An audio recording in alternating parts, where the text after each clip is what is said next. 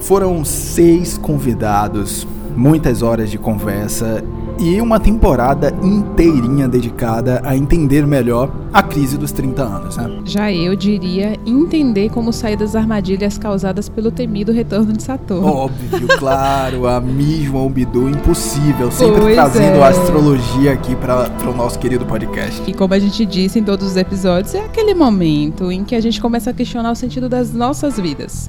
Foi uma temporada inteira para aprender sobre isso. Pois é, passaram por aqui a jornalista Verena Paranhos, a RP Nana Andrade, a publicitária Maiara Maia, a empreendedora Catarina Cunha e também o músico Sérgio Magno. Você já reparou que a patotinha é muito do, do- da Demais. comunicação, da, das é o artes? nosso círculo, né? Onde a gente está inserido. A gente tem que aceitar, É, então. a gente tem que aceitar. Falamos sobre finanças, carreira, coração, rolés e até sobre as outras gerações. Se você não ouviu ainda, caro telespectador, corre que ainda dá tempo. É tempo de maratonar, com certeza. Uma temporada mais do que especial, né? Porque a gente contou aqui também com a participação do psicólogo, professor e pesquisador de terapias contextuais, Matheus de Matos Souza, que nos ajudou a entender um, um pouco mais, né? Como é, é, o que é a crise dos 30 e como passar por ela. E Matheus, claro, conquistou um fã-clube absurdo aqui Não, no nosso gente. podcast. Não, você quer falar de Matheus agora já? Porque eu tô suspeitíssima pra falar. Fã número um, Matheus. Você tem uma fã. É sobre isso. Hoje então é dia de fechar a lojinha, mas é só pra balanço, tá? Fica aí porque a gente vai baixar as portas pra resenhar sobre tudo que rolou na temporada e você, claro, ouve tudo aí pelo fone de ouvido.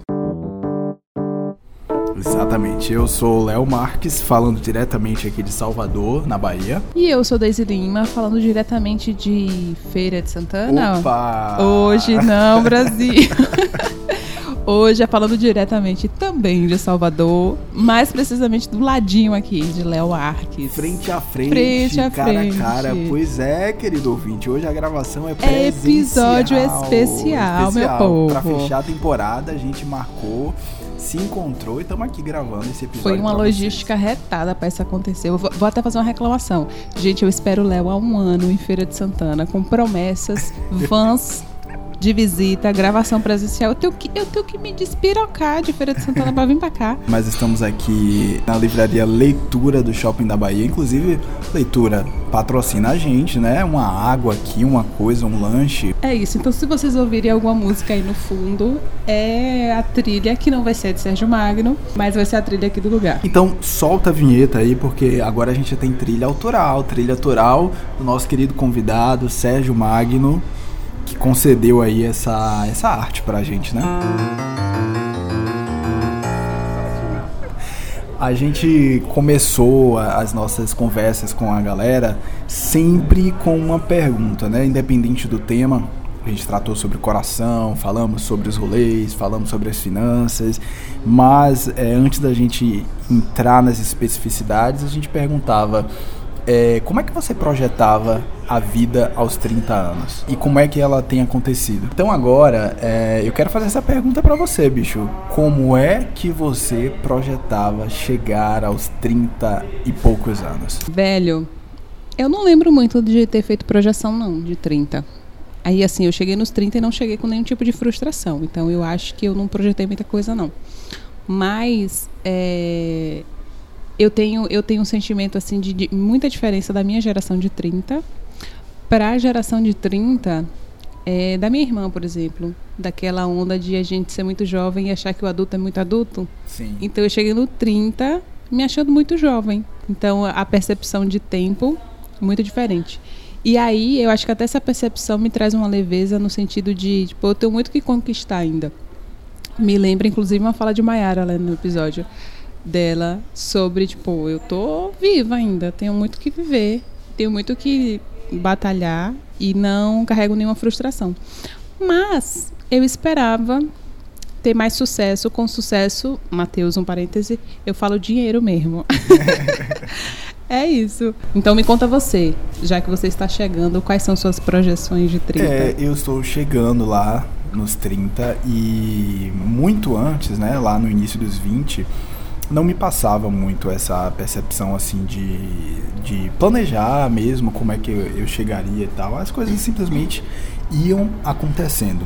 Mas aí quando a gente vai chegando mais próximo, eu acho que até o contexto mesmo, pelo contexto das nossas vidas, vai arrastando a gente um pouco para para a racionalidade, sabe, de pensar assim, o que é que vai acontecer, quais serão os próximos passos, é, refletir mais sobre sucesso. Eu encontrei o sucesso, eu vou encontrar o sucesso, quando é que o sucesso vai chegar?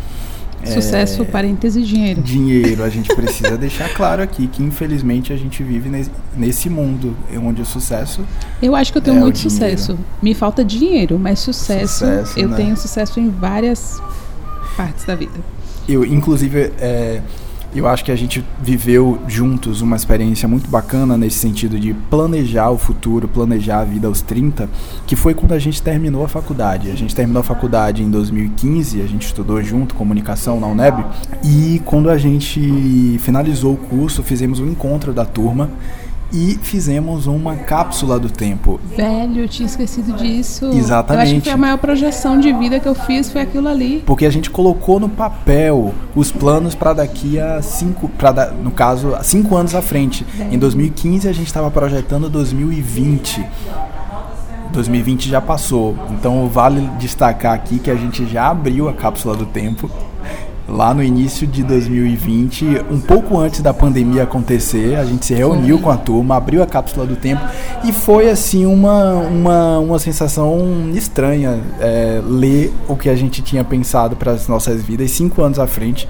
A percepção de tempo é muito diferente. Gente, eu esqueci completamente disso. Agora que você falou que me veio à memória as projeções que eu fiz lá e que, diga-se de passagem, eu não tinha conquistado todas, assim. Eu, tipo, Nem eu, eu. tinha gostado uma e olhe lá. Eu tinha ido morar em São Paulo e aí eu tinha voltado e na minha projeção tinha co coisas assim, louconas. Eu me lembro mais ou menos de que a maioria das pessoas colocaram lá coisas relacionadas ao trabalho, que queriam estar bem sucedidas e também relacionadas à família. Sim. Muita gente já queria estar casada, né? É, cada um com seu sucesso. Mas eu, eu lembro também da nossa percepção desses cinco anos ter sido muito pouco tempo. Muito passaram muito tempo, rápido. Muito pouco tempo.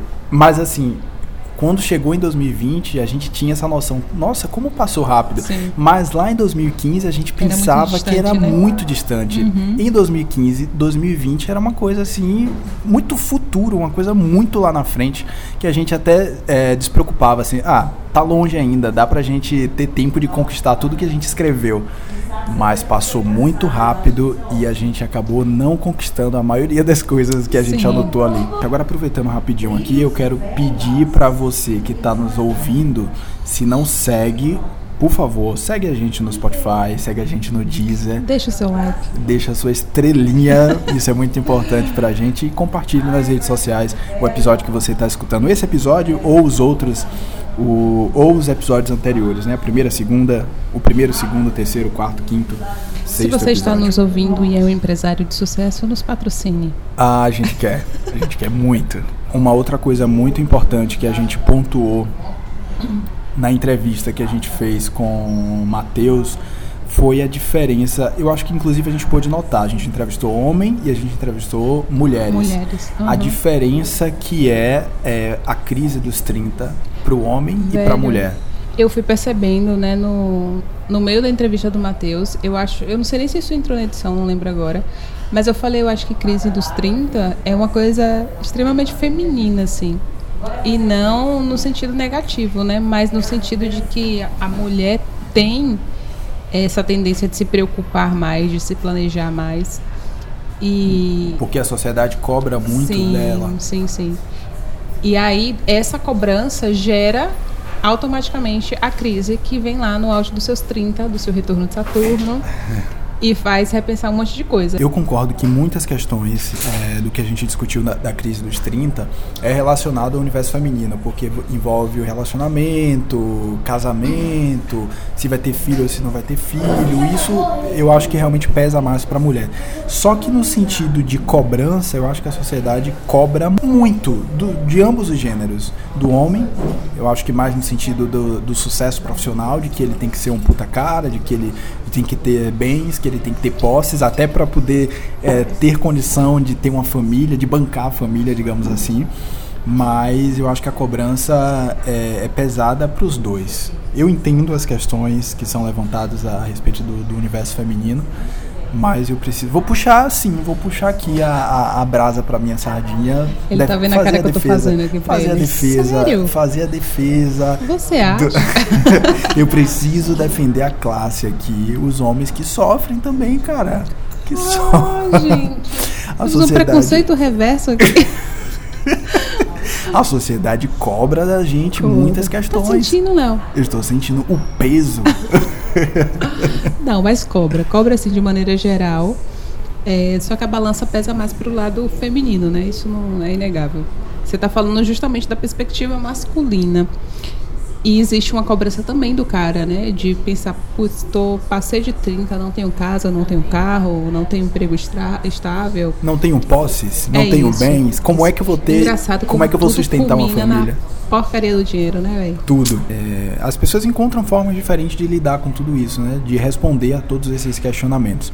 A gente, na nossa conversa com o Matheus, a gente teve Matheus aqui ao longo de todos os episódios, né? Maravilhoso. Perguntamos para ele sobre como lidar, quais são as formas. Não que exista uma receita de bolo, né? Mas caminhos, possibilidades que ajudem a aliviar a barra que é chegar nos 30 e poucos anos. Ele nos deu uma, uma resposta muito interessante. Vamos ouvir. Eu, eu acho que assim, tem coisas que você pode fazer enquanto indivíduo. Por exemplo, eu acho que é, algumas dessas, terapia pode ser muito útil. Algumas dessas, uma comunidade que de algum modo te ajude a, a enfrentar algumas dessas coisas pode ser muito útil. É muito interessante ver dados sobre é, religião como um fator de proteção social. Ou seja, as pessoas tendem a adoecer menos, tanto física quanto psicologicamente, quando são parte de uma comunidade, né? E de algum modo têm uma experiência de que o sofrimento delas é mais socializado, não é problema seu, né? Não é só problema seu. Então eu diria que tem algumas coisas que o indivíduo pode fazer. Eu diria que ter uma comunidade, hum, não precisa ser religiosa não, pode ser seu, seu, seu time de futebol, pode ser seu grupo de amigas que se encontram nas quartas-feiras à noite, né, e que se gostam e se reconhecem como mulheres e trocam ali experiências de vida, de vida em sofrimento. Eu diria que esse é um fator de proteção importante. Eu diria que a gente utilizar, é, acessar profissionais de saúde também é importante, né? Então, é, as pessoas falam assim, a terapia é um, é um espaço muito elitizado. Eu, eu não concordo com isso, né? É claro que você vai achar terapeutas que cobram mil reais a sessão, né? Mas, como nunca, você tem é, espaços para atendimento que são públicos, que têm financiamento, as faculdades são obrigadas a oferecerem um serviço de atendimento para formação de terapeutas, né? Então, eu acho que assim, é, a gente precisa ter mais informação sobre as possibilidades de se acessar esse profissional. Agora a parte pessimista, Daisy, como é que vence isso e pensando numa mulher, né? Talvez a parte pessimista é, é encarar a realidade de que esse conjunto de esse estado de coisas ele é uma construção centenária, né? Talvez milenar e de que mudar isso é muito, muito, muito difícil. É, eu, eu acho, e aqui é, correndo o risco de ser polêmico, eu, tem duas grandes forças sociais que eu acho que são fundamentais para entender a cabeça do, do sujeito de hoje. Melhor ainda, do, do trintão de hoje. Né? É, a primeira foi a revolução sexual. Então, ali, década de 50, 60, a relação das pessoas com o corpo, com a liberdade do corpo, com o sexo muda completamente. Completamente, né? É, vira algo a ser almejado e que bom, acho que isso não é ruim, não. A outra é, foi o feminismo, né? Foi o feminismo no sentido bem amplo, tá? Mas foi uma, uma força social que se constrói acerca de uma consciência do que é ser mulher nesse universo aí, né? E, e, e todas as implicações que vêm disso. Então, por exemplo, você hoje por com graças a, a, a, talvez um trabalho hercúleo de muitas mulheres, né, existe um horizonte para minha filha que é de possibilidades de construção de carreira que antes não existiriam para uma mulher. Mas como o mundo é velho, eu fico pensando que isso que é uma oportunidade eventualmente vai virar um motivo de sofrimento. Porque ela vai lidar com a contradição de que eventualmente vai ser cobrado dela outras coisas. E, e aí ela vai dar uma. Tanto que eu, eu, eu gosto muito de alguns trabalhos de algumas mulheres né, que pensam essa. que envolvem assim, resgatar também a liberdade de poder escolher escolher ser mãe, escolher é, fazer escolhas que não são necessariamente de independência, né? É, então, Daisy, eu acho que assim, é, tirando as possibilidades da mulher individualmente, e aí eu citei duas, e sei que existem muitas mais, comunidade e acesso a profissionais de saúde, eu diria que a outra é um trabalho lento, longo, que talvez vai ficar como legado para gerações que a gente ainda não viu e que acho que passa muito por educação. Não consigo ver de outro jeito. Essa fala de Matheus é sensacional. É, me remeteu muito a quando Catarina é, fala na entrevista dela, inclusive fala sobre mim, sobre o suporte que eu fui na vida dela. Mas isso diz muito também sobre algo que a gente bateu muito, que é o autoconhecimento, né? É entender essa necessidade e entender que compartilhar essa crise, essas dores, que às vezes a gente pensa que só a gente passa, é um alívio, né? Ajuda. Inclusive, a perfeição que foi Mateus definindo o que é o autoconhecimento. Maravilhoso. Porque. Gente, Mateus. não, não tenho o que falar de Mateus. Porque eu nunca tinha parado para refletir sobre isso.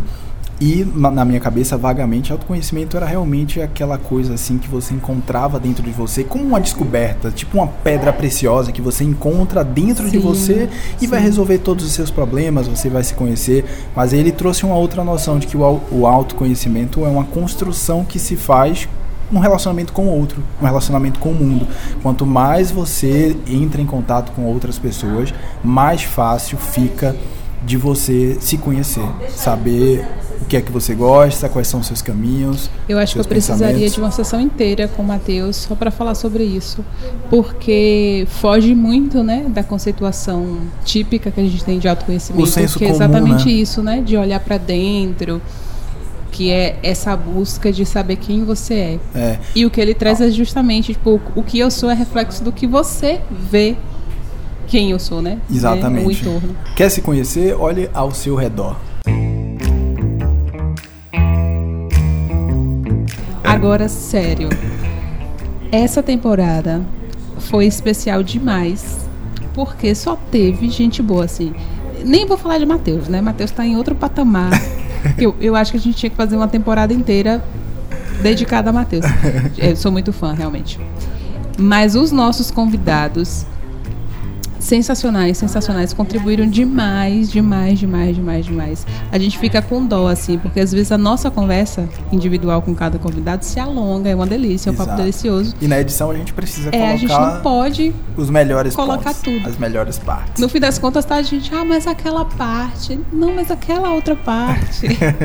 E a gente pegou todo mundo na calça curta, ou, ou quase todo mundo, né? No final do episódio, no final das conversas, a gente sempre pedia uma indicação e aí a galera ficava, meu Deus, o que é que eu vou indicar e agora? Mas acabou resultando Tanto, em né? boas indicações, né? Mas claro que a gente não poderia encerrar a nossa conversa com o Matheus é, sem pedir uma indicação também para ele, né? A gente é, pediu indicação para todos os convidados, claro que a gente ia pedir também uma indicação para ele nesse contexto de crise dos 30, o que é que ele recomenda para vocês, para a gente também é, consumir. Vamos ouvir. Tem um livro que, que ele vive esgotando e ele é muito bom, de um, um autor chamado Hus Harris. Ele foi traduzido. é, a- o título dele é horrível. O título é horrível, não, tá? Assim, eu- eu- a- fizeram uma tradução mal feita e o nome do livro é Liberte-se. Parece uma coisa assim, ligada à espiritualidade, né? Mas não. é uma tradução do título original, que não é uma tradução, é uma adaptação do título original que se chama A Armadilha da Felicidade. Esse é muito bom. E é uma leitura acessível de um psicólogo que sabe muito se comunicar com o público leigo, que não é de especialistas, e ele fala de um jeito muito, é, muito sensível sobre esse último trecho, que, aliás, que permeou toda a nossa conversa aqui, que é essa, essa angústia que a gente experimenta na busca de um sucesso ou de uma realização profissional que tem muito a ver com, com elementos da cultura. Então, eu acho que é um, um excelente livro de autoajuda, no bom sentido da palavra. Né?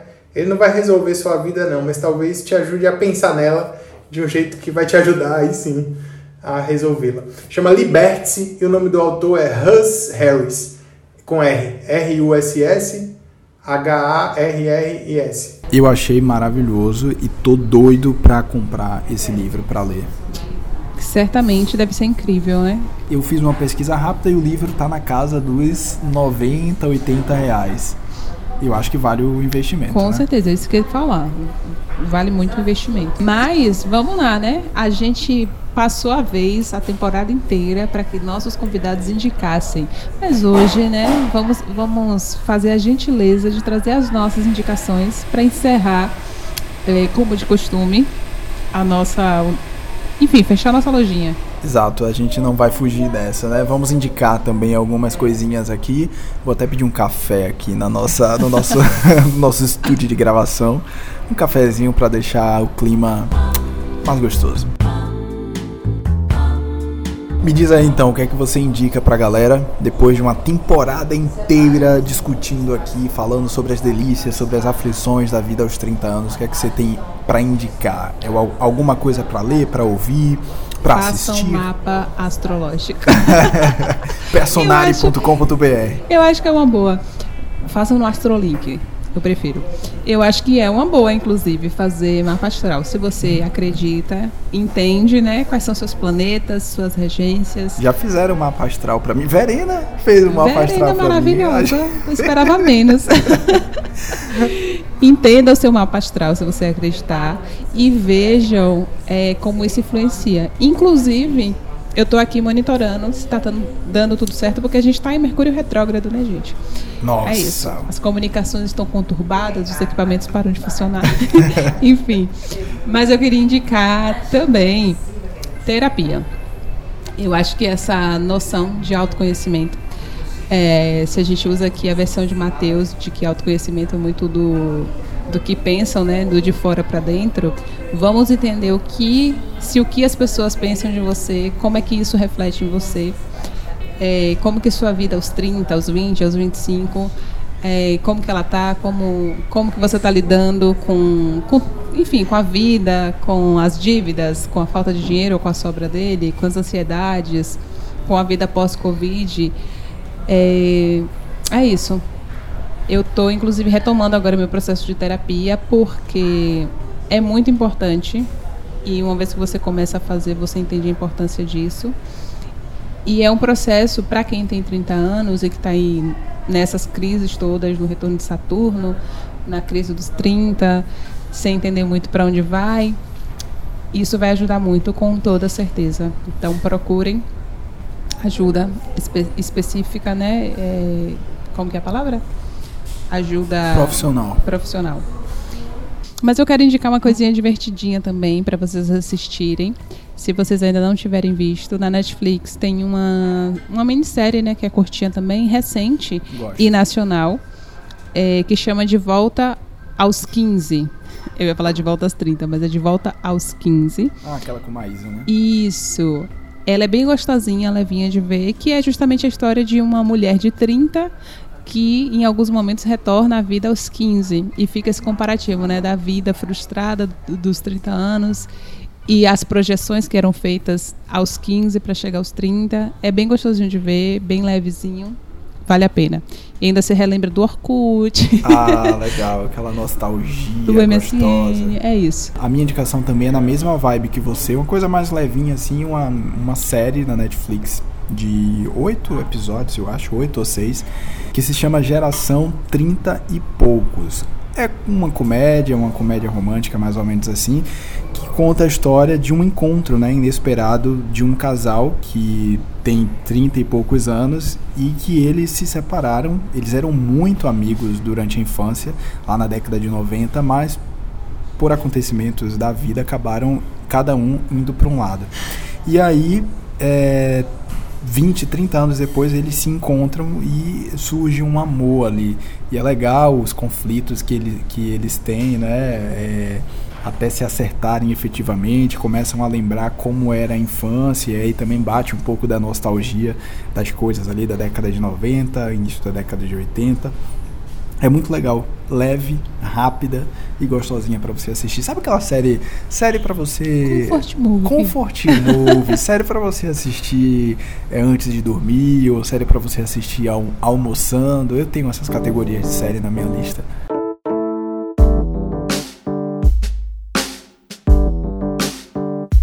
Ah, gente, não quero. Tá acabando? Desde o episódio 5 que eu tô com, essa, com esse sentimento de saudade antecipada. Não quero terminar.